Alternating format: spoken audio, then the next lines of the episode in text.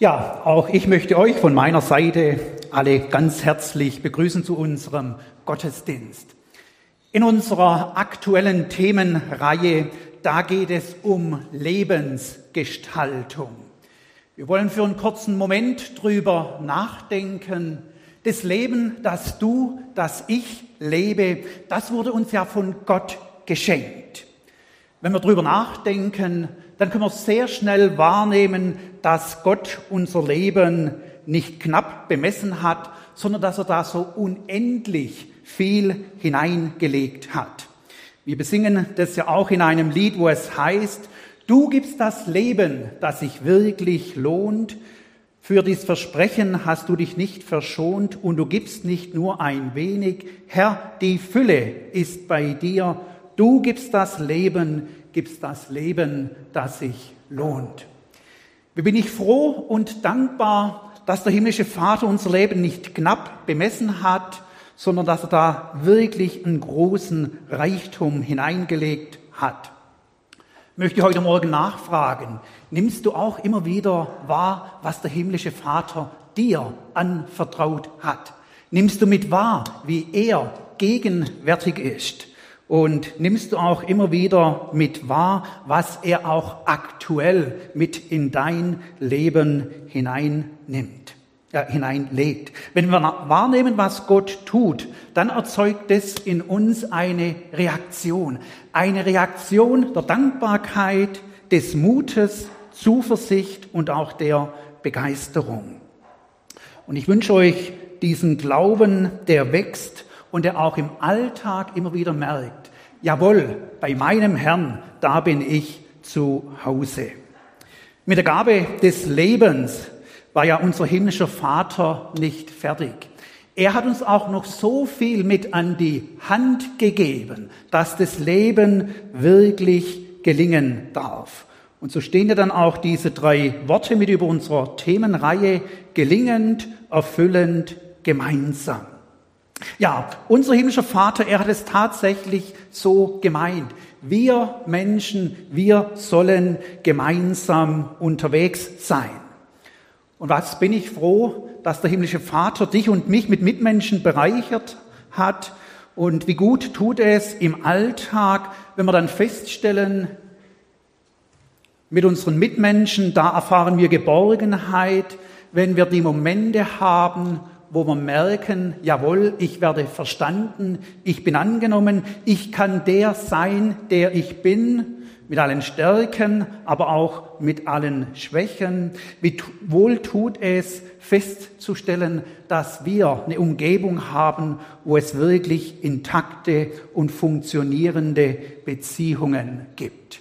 Jetzt wissen wir aber auch um die Tatsache, dass es in den Beziehungen nicht einfach immer nur wie am Schnürchen läuft und dass es durchaus auch Momente gibt, wo es zu Vorfällen kommen, wo Worte fallen, wo Missverständnisse auftauchen, wo es zu Verletzungen kommt, ja hingehend bis zu der Tatsache, dass der eine am anderen schuldig wird. Was nun, wenn der Vorfall stattgefunden hat schmollender Rückzug, innerer Groll, entzweit man sich, ungute Gedanken, Hass, bis ja, dahingehend, dass man dem anderen vielleicht sogar Böses wünscht. Wir treffen das an, dass das menschliche Miteinander da und dort immer wieder belastet wird. Als Folge davon gibt es sehr viel an Einsamkeit, Schmerz, aber auch an Kälte und Distanz.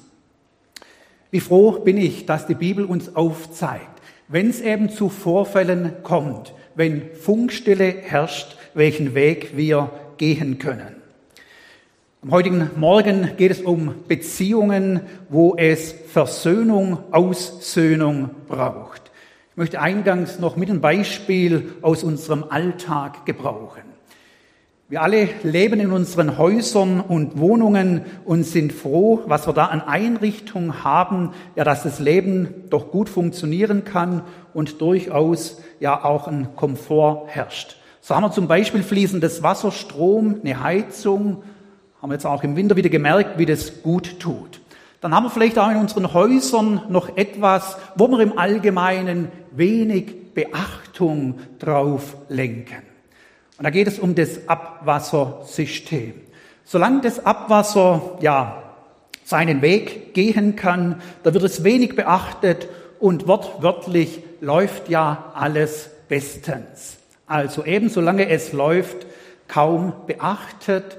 Sollte aber eine Verstopfung stattgefunden haben, dann möchte keiner mehr die Toilettenspülung gebrauchen. Ja, und dann ist man auch am Überlegen, wo und wie viel Wasser man vielleicht irgendwo aus dem Hahn lässt. So kann es eintreten, was vor zehn Minuten noch wunderbar funktioniert hat, plötzlich ist es ja verstopft. Ich habe in meinem Alltag noch keinen Mitmenschen angetroffen, der zu mir gesagt hat, Thomas, bei uns zu Hause geht es mit dem Abwasser oder funktio funktioniert es schon jahrelang nicht mehr. Kein Problem, wir schöpfen aus und tragen die Sache jeweils raus. Ich habe auch noch niemand erlebt, der gesagt hat, ähm, ja, wir reißen unser Haus ab und bauen neu. Ja, warum denn? Ja, eben die Leitung ist verstopft und jetzt eben wird etwas Größeres nötig.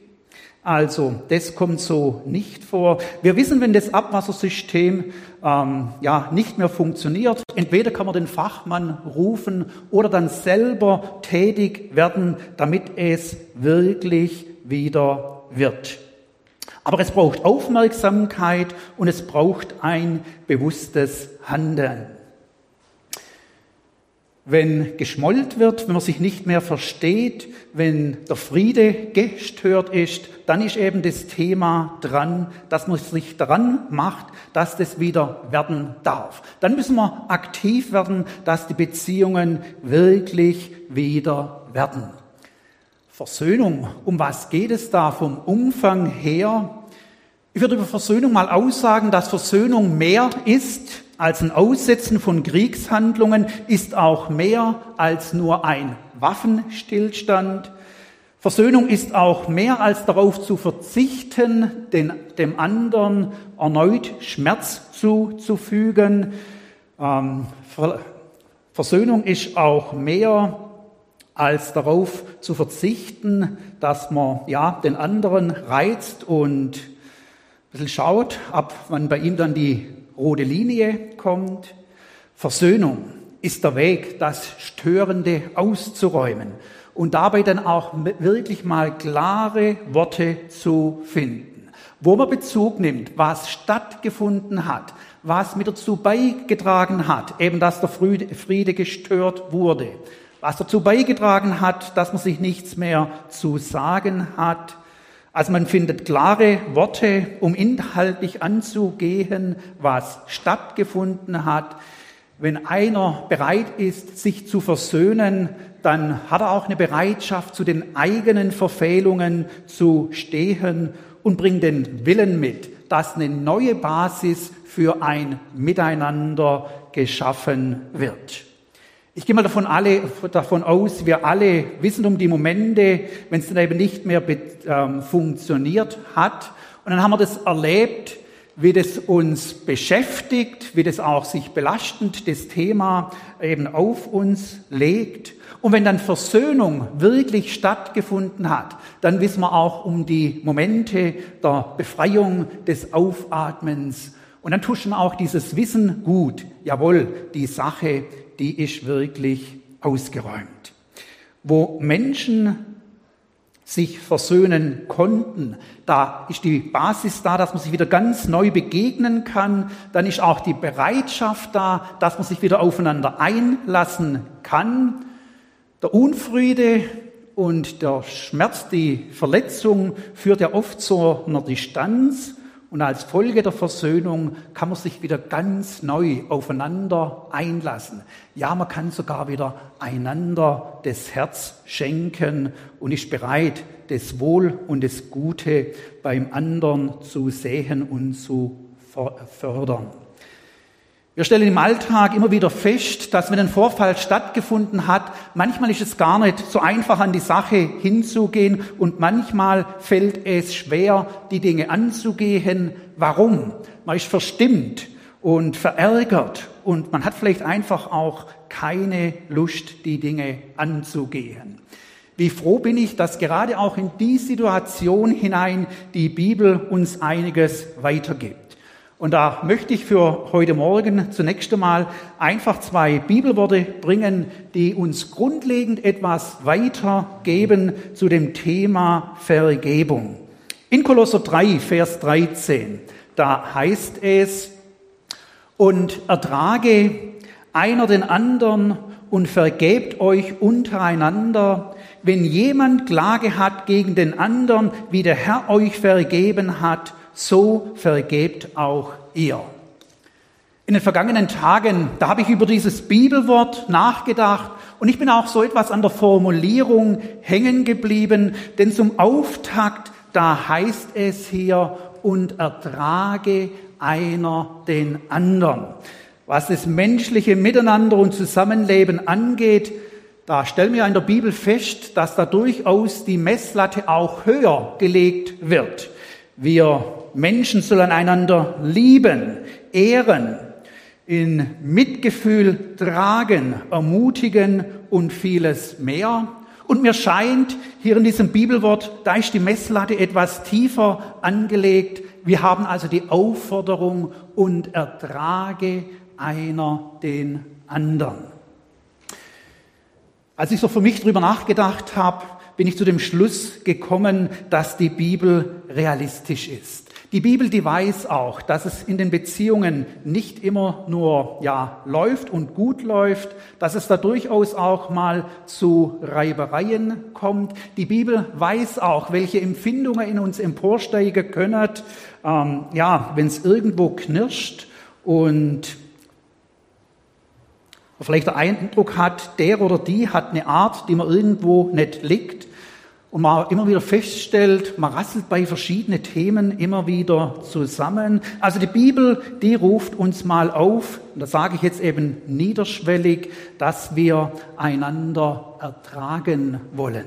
Die Bibel spricht hier an der Stelle auch eine Grundhaltung an, dass wenn eben Dinge stattgefunden haben, wenn die Beziehung gestört ist, dass wir dann unserer Bitterkeit nicht freien Lauf lassen, dass wir den Mitmenschen nicht abschreiben, dass wir nicht vorschnell oder ja einen Schlussstrich unter eine Beziehung setzen, ertrage einer den anderen, also verzichte darauf, Böses mit Bösem zu vergelten, verzichte darauf anzurechnen und in innerer bitterer Anklage zu leben, ver, äh, ertrage einer den anderen. Wir werden also, wenn Dinge vorgefallen sind, den Weg zu suchen, einander wieder zu vertragen. Die Bibel weiß konkret, was unsere inneren Abläufe sind. Es wird eine weitere Tatsache mit angesprochen, wenn einer Klage hat gegen den anderen. Wenn einer Klage hat, dann hat eben ein Vorfall stattgefunden und die Klage zeugt ja davon, wie wir innerlich mit dem Belastenden, Belastenden umgehen. Geklagt wird, weil Menschen an uns schuldig werden, weil wir vielleicht den Eindruck haben, die handeln jetzt sehr seltsam, vielleicht in einer ganz konkreten Situation war das einfach nicht angebracht. Wir klagen aber vielleicht auch darüber, weil wir mit der Art des anderen nicht so gut zurechtkommen, weil der andere unsere Erwartungen nicht erfüllt.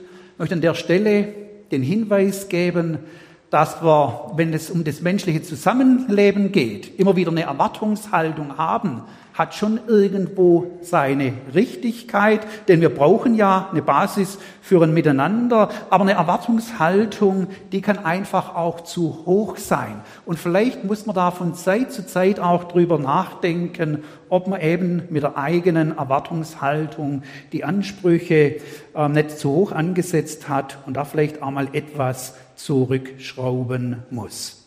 Und dann wird als weiterer Punkt die Vergebung angesprochen. Und ich finde es jetzt auch interessant hier in unserem Wort, da hat es also geheißen, und ertrage einer den anderen und vergebt untereinander. Ganz grundlegend wird es ausgesprochen ohne Konditionen. Ich erwähne die Konditionen deshalb, weil wir manchmal eine Erwartungshaltung haben, einen Anspruch.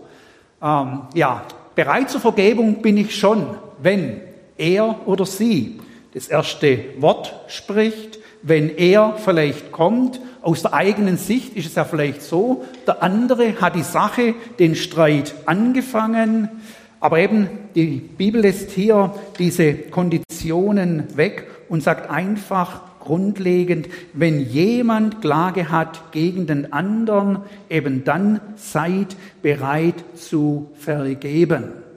Interessanterweise ist derjenige hier angesprochen, der mit der Situation unzufrieden ist, der nicht einverstanden ist. Die Bibel macht an der Stelle auch keine Wertung, wer mehr ähm, ja, zum Zwischenfall und zur Verletzung beigetragen hat, sondern spricht es grundsätzlich an.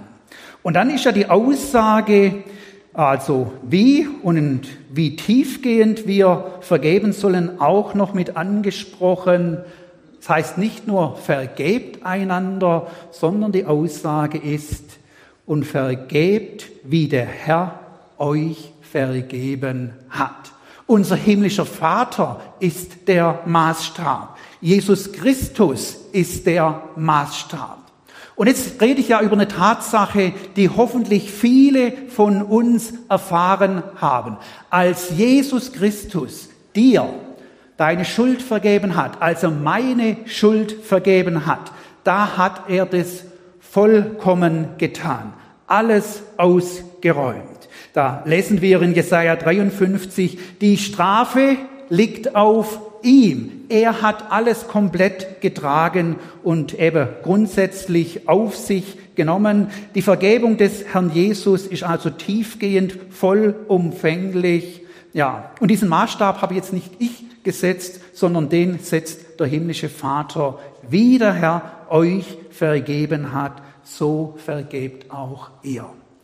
Vielleicht tut es an der Stelle mit gut, wenn wir drüber nachdenken, wie der Herr uns vergeben hat.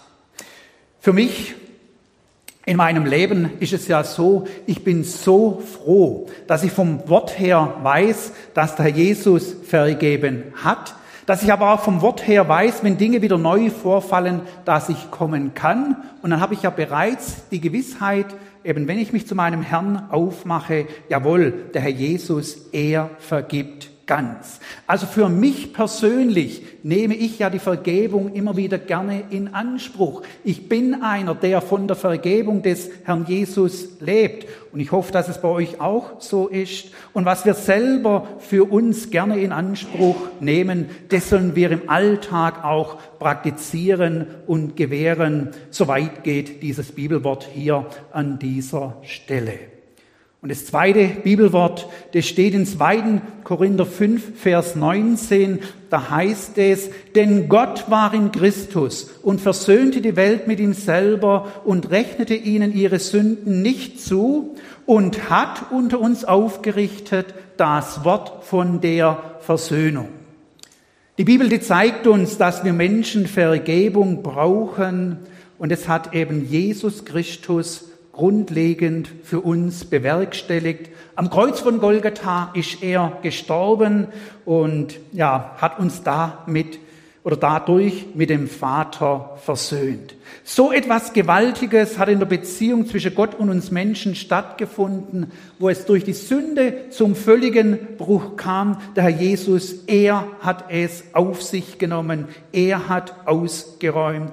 Ich habe vorher schon Jesaja 53 ähm, erwähnt, wir hätten Strafe verdient gehabt, aber eben der Herr Jesus, er trägt diese äh, Strafe.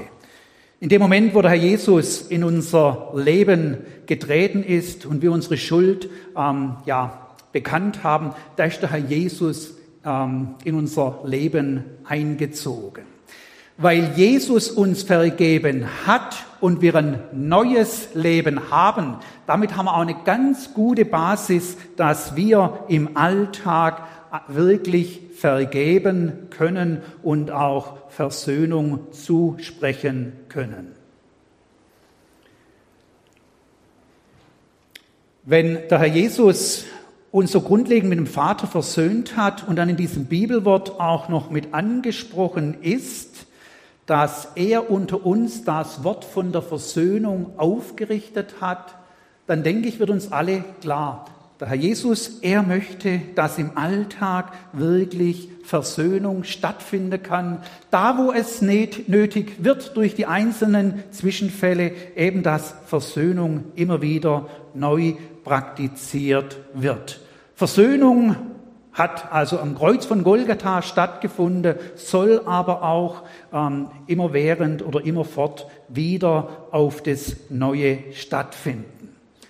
Wenn das Wort von der Versöhnung aufgerichtet wurde und ja, uns das so direkt mitgeteilt wird, als Folge davon ähm, kann ich daraus entnehmen, dass die Bibel meint, dass wir dem Thema der Versöhnung wirklich genügend Beachtung schenken.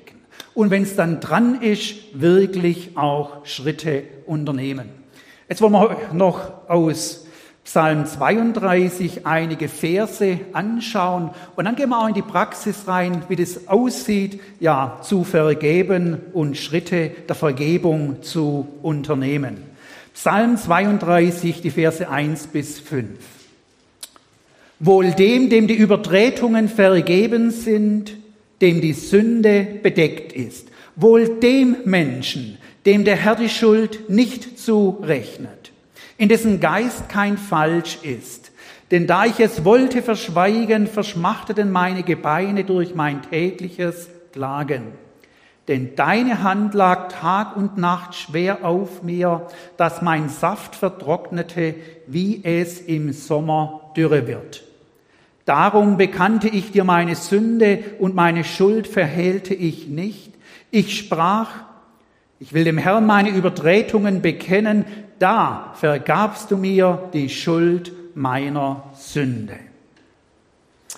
In diesem Abschnitt, da weist uns die Bibel den Weg, Schuld zu bekennen, sie bei Gott abzulegen und dann aber auch Vergebung in Anspruch zu nehmen. David hat diesen Psalm geschrieben und er hat diesen Psalm geschrieben, nachdem er sich versündigt hatte, zu Fall gekommen war. David hat es erlebt, wie Schuld bedrückend sein kann, quälen kann und durchaus ja eben schwer auf einem lasten kann. Wir wissen aus der Lebensgeschichte von David, dass er die Bathseba gesehen hat, eine attraktive Frau.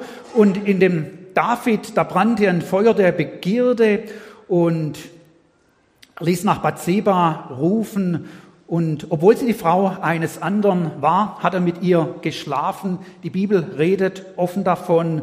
Und weil es eine außereheliche Beziehung war, ist er vor Gott, aber auch vor Menschen schuldig geworden. Diese Sache hat sich ereignet.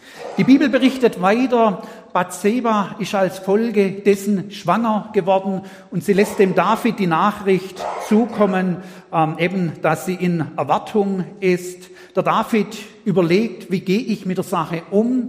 Irgendwo ist es, ist es ihm unangenehm, unangenehm. Er mag nicht zur Sache und zur Verfehlung stehen und er ist bemüht, der Mann von der Bathseba, der Uriah, der beim Kriegsvolk ist, soll heimkommen. Er soll so aussehen für die Zukunft, dass er der Vater ist. Aber dieser Plan geht nicht auf. Und dann gibt der David den Befehl, ähm, dass der Uriah in einen Hinterhalt gerät, umgebracht wird während einer Kriegshandlung. Also er hat ihn nicht direkt umgebracht, aber hat dafür gesorgt, dass der Mann stirbt. Und so wollte David, dass die Sache ja irgendwie ausgeht, ohne dass die Dinge wirklich ans Licht kommen. Wir merken hier im Psalm 32, wie bei David ein ganzer Prozess stattgefunden hat und es ist ein wertvoller Prozess.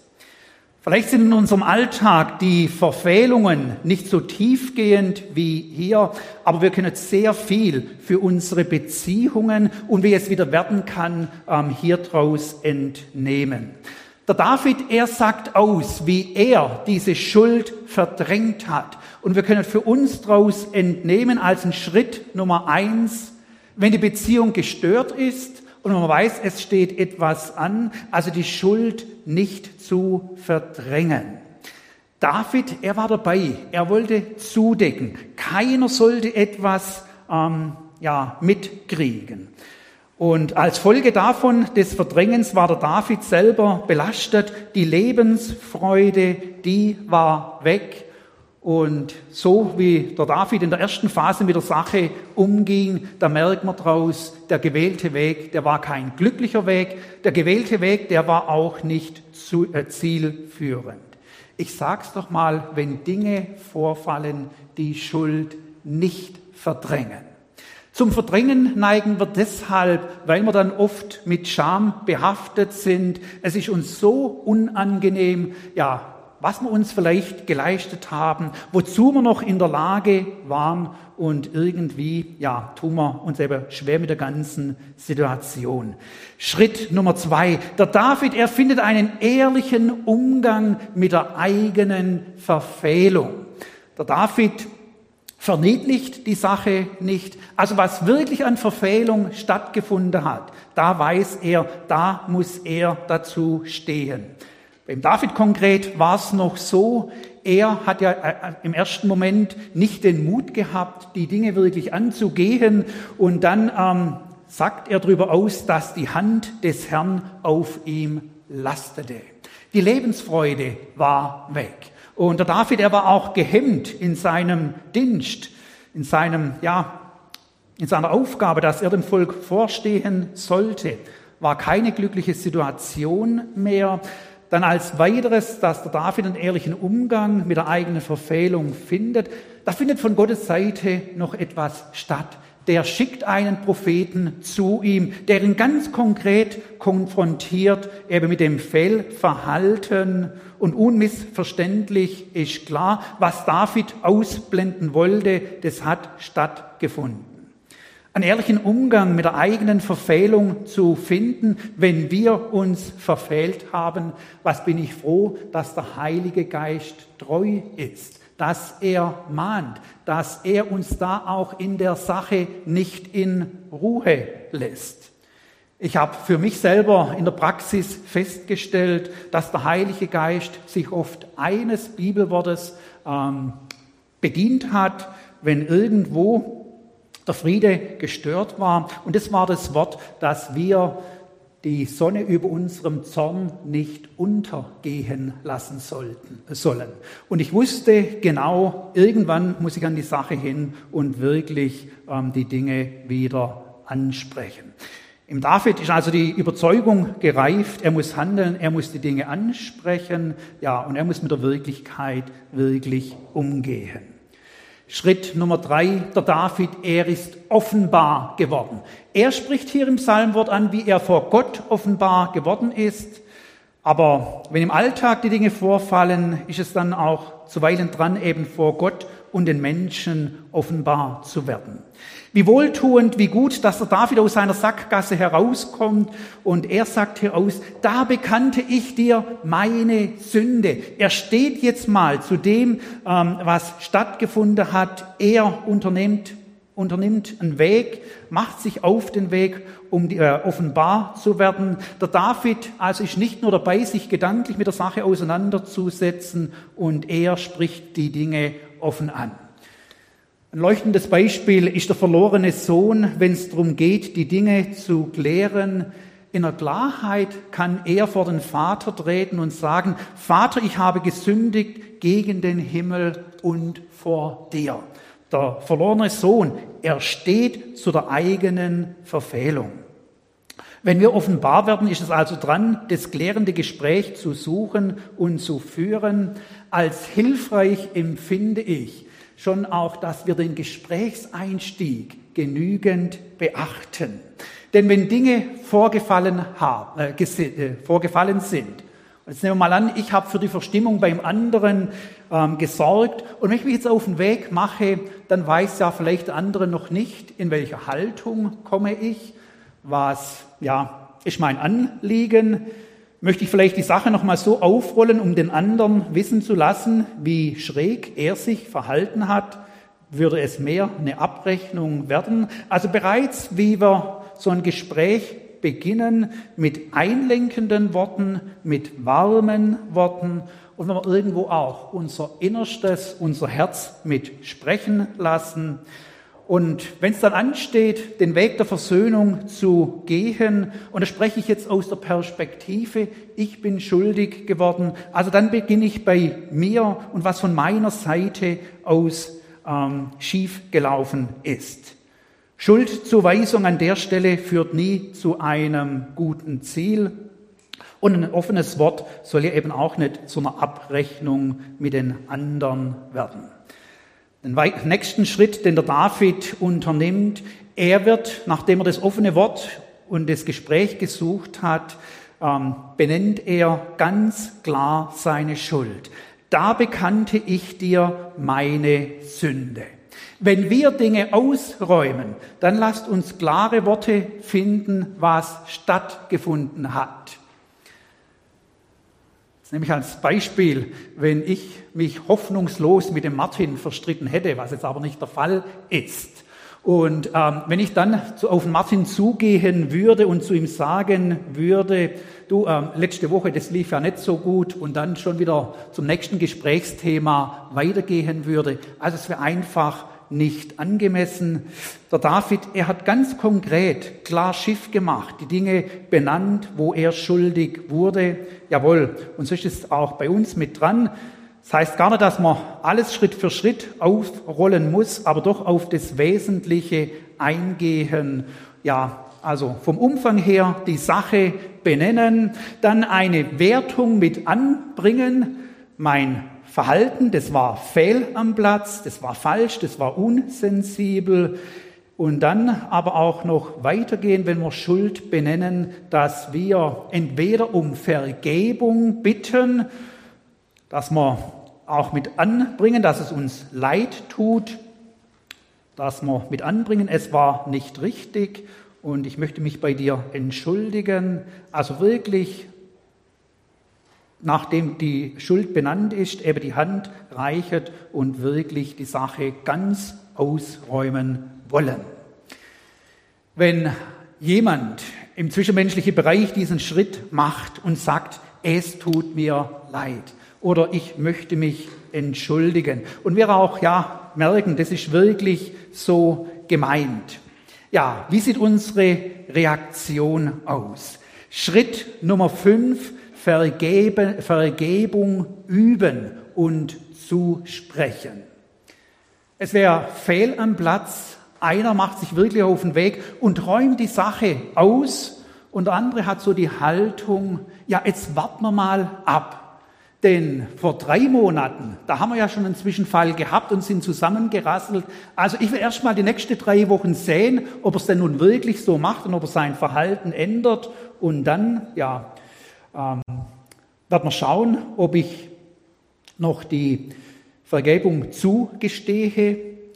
Hier der David, er durfte es von Gottes Seite erleben. Da vergabst du mir die Schuld meiner Sünde. Der Herr hat ihm die Vergebung zugesprochen. Und genauso sollen wir das auch machen. Das könnte man zum Beispiel mit den Worten machen, es ist gut, dass du gekommen bist. Es ist gut, dass du die Sache angesprochen hast. Übrigens hat mich die Sache auch belastet. Wenn also einer die Vergebung sucht und sich entschuldigt, wollen wir Vergebung üben und zu sprechen. Jetzt haben wir ganz unterschiedliche Zwischenfälle. Manchmal wird einer schuldig, oft sind es aber doch, dass zwei zum Konflikt beigetragen haben. Und wenn also einer schon beginnt auszuräumen und von der anderen Seite ist auch etwas vorgefallen, dann wäre jetzt der Moment gekommen, um eben auch aufzuräumen, auszuräumen und dann mit anzubringen, ja, und wie ich auf deine Aussage reagiert habe, das war auch nicht so toll, das tut mir auch leid und dann das mit anbringen.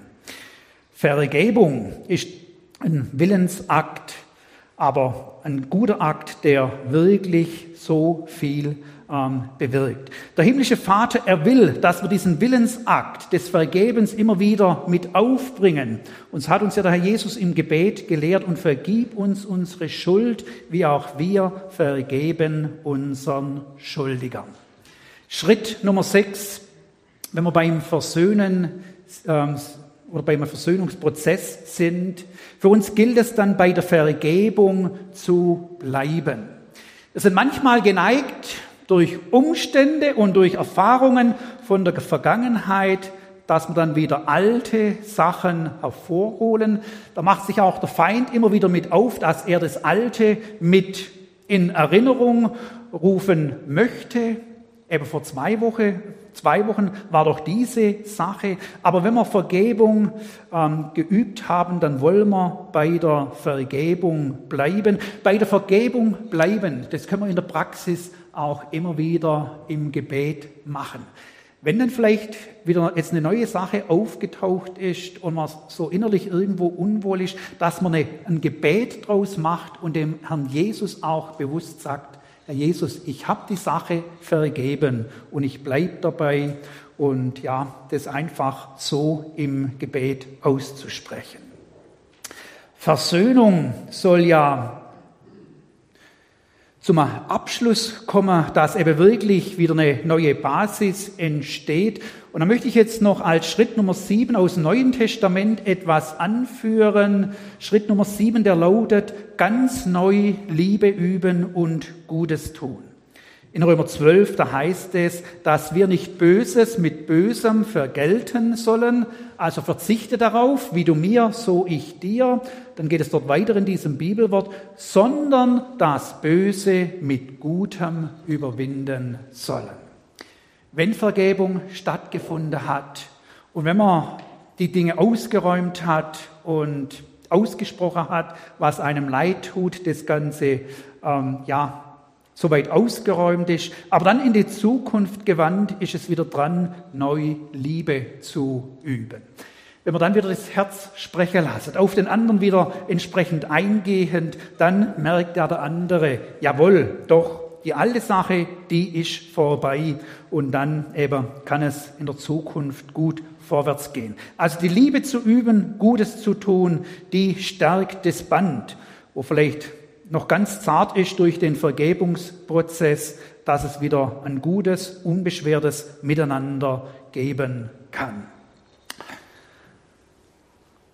Als zweitletzten Punkt möchte ich auch für uns noch bei dem Thema der Versöhnung mit in Erinnerung rufen, wir Christen, wir sollen versöhnt leben.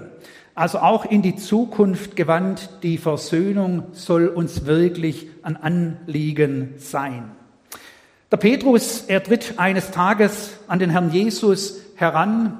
Ich weiß nicht genau, wie der Bruder des Petrus war und welche Art er hatte, aber es sind wohl immer wieder Dinge vorgefallen. Und ich gehe davon aus, Petrus hat es geärgert und immer wieder ja aufgeregt gestört die Art seines Bruders. Aber er wusste ja auch, dass Vergebung dran ist. In ihm war aber die Frage, ja, wie viel muss ich eigentlich aushalten und wie oft ist es dran? Ich gehe mal davon aus, Petrus hat für sich die Kalkulation gemacht. Also wenn ich jetzt zum Herrn Jesus kommen würde und sagen, Herr, ist dreimal genug, dass da der Herr Jesus wohl eher sagen würde, nö. Und so tritt er aus seiner Sicht großzügig an den Herrn heran, ist siebenmal genug. Der Herr Jesus aber lobt ihn nicht, sondern sagt vielmehr nicht siebenmal, sondern siebzigmal siebenmal. Jetzt können wir ja die Kalkulation einfach machen und bei, bis wir bei 490 ankommen. Herrn Jesus geht es aber nicht darum, dass wenn wir in unserem Alltag den Bereichen, wo vielleicht Dinge immer wieder vorfallen, das einmal, zweimal, 87 mal, 253 mal schaffen und dann irgendwann bei 490 ankommen und sagen, es ist genug. Mit dem, was der Herr Jesus hier aussagt, da meint er, seid bereit, immer wieder zur Vergebung, immer wieder neu, bleibt nicht bei dem Alten stehen, schafft immer wieder die neue Basis, unabhängig davon, was dann auch schon in der Vergangenheit vorgefallen ist. Und zum Abschluss des heutigen Morgens, da wollen wir den Höhepunkt im Text noch anschauen. Die ersten zwei Verse, die habe ich bisher ausgeklammert gehabt. Der David, er geht auf den Segen der Versöhnung ein und welche Frucht Versöhnung im Leben wirklich ähm, hervorbringt. Ich möchte diese zwei Verse nochmal lesen. Wohl dem, dem die Übertretungen vergeben sind, dem die Sünde bedeckt ist, wohl dem Menschen, dem der Herr die Schuld nicht zurechnet, in dessen Geist kein Trug ist. Für David war es so eine befreiende Sache nach dem Vorfall, nach dem Belastenden, dass die Dinge ausgeräumt sind. David, er konnte wieder ganz neu aufatmen. Er hatte für sich die Gewissheit, jawohl, die Geschichte, so traurig sie auch war und so schwerwiegend, aber die ist ausgeräumt. Es steht hier nichts mehr zwischen ihm und seinem Herrn und er hat wieder ganz neu Mut, Lebenszuversicht, Freude. Ja, und im David, da ist einfach ein Jubelklang da, dass er wieder eben ganz neu in die Zukunft gehen kann. Und so hat Versöhnung immer wieder eine Wirkung, eine große Wirkung. Da, wo wir uns verfehlt haben, wir wissen ja, eben wenn die Dinge ausgeräumt sind und man wieder miteinander kann, es tut so gut. Der Segen der Versöhnung, das äußert sich auch dann in ganz praktischen Dingen, in der Praxis da, dass man wieder ganz neu ja ein Ohr füreinander hat dass man wieder Anteil aneinander nimmt, dass man sich wieder aufeinander einlassen kann, dass man wieder ganz Nähe zulassen kann, auch wenn man sich dann durch Nähe vielleicht auch wieder erneut verletzlich macht. Ja, und eben, man kann sich wieder ganz neu ähm, gegenseitig das Herz schenken. Der David, da habe ich keine Frage, er ist für sich zu dem Schluss gekommen, jawohl, es lohnt sich, Versöhnung zu praktizieren, den Weg zu gehen, die einzelnen Schritte in Angriff zu nehmen. Es lohnt sich ja, dass wirklich Dinge ausgeräumt sind und wir mit Freude in die Zukunft gehen können. Versöhnte Beziehungen, vielleicht ist am heutigen Vormittag das eine oder andere auch in uns oder in unseren Gedanken aufgebrochen, uns in den Sinn gekommen, wo wir vielleicht auch gemerkt haben, und nicht weil ich es jetzt angesprochen hat, habe, sondern weil der Heilige Geist schon bereits in Erinnerung gerufen hat, wo noch etwas im Argen liegt, wo noch etwas ja nicht angegangen wurde, wo die Leitung noch blockiert ist.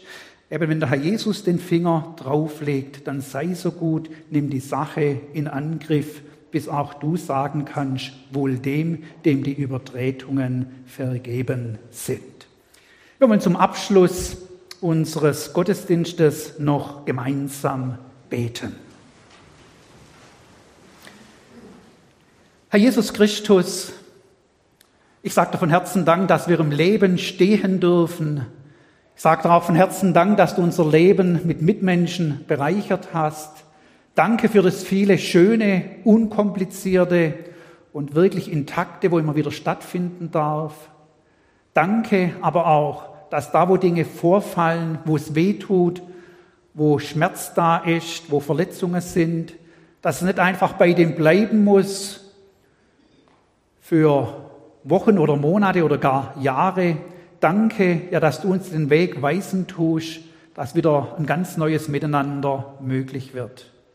Und Herr Jesus, wir sind so froh, dass du uns vergeben hast, dass die, wo wir es erlebt haben, ja wirklich auch mit Freudigkeit bezeugen können, wohl dem, dem die Übertretungen vergeben sind. Danke, ja, für das Entlastende. Danke, dass wenn Dinge ausgeräumt sind, wir dann an der alten Sache auch nicht mehr rummachen müssen, Jetzt möchte ich aber dich auch noch von Herzen bitten, wo es Dinge gibt, wo wir in der Zukunft angehen sollten. Ja, schenkt uns den Mut dazu.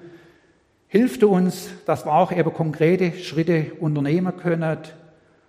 Und wenn auch das Herz klopft und wir unsicher sind, danke, dass du dich zu diesem Weg stellen wirst und dass du ja auch das Gelingen schenken wirst.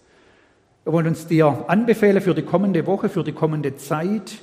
Wir strecken uns aus nach dir, nach deiner Führung und Leitung und befehlen uns auch dir bewusst an, eben, dass du vorangehst. Wir befehlen uns auch dir an, dass du durch deinen Geist immer wieder in unser Leben hineinsprichst, dass wir dich vernehmen und daraus einfach auch merken, wo es Prioritäten zu setzen gilt. Wir wollen dich auch für die Mitmenschen bitten, die heute nicht hier sein können, die vielleicht durch eine schwere Zeit gehen, durch ein dunkles, dunkles Tal, durch Krankheitszeit. Stärke du sie auch eben ganz besonders in diesen Tagen. Amen.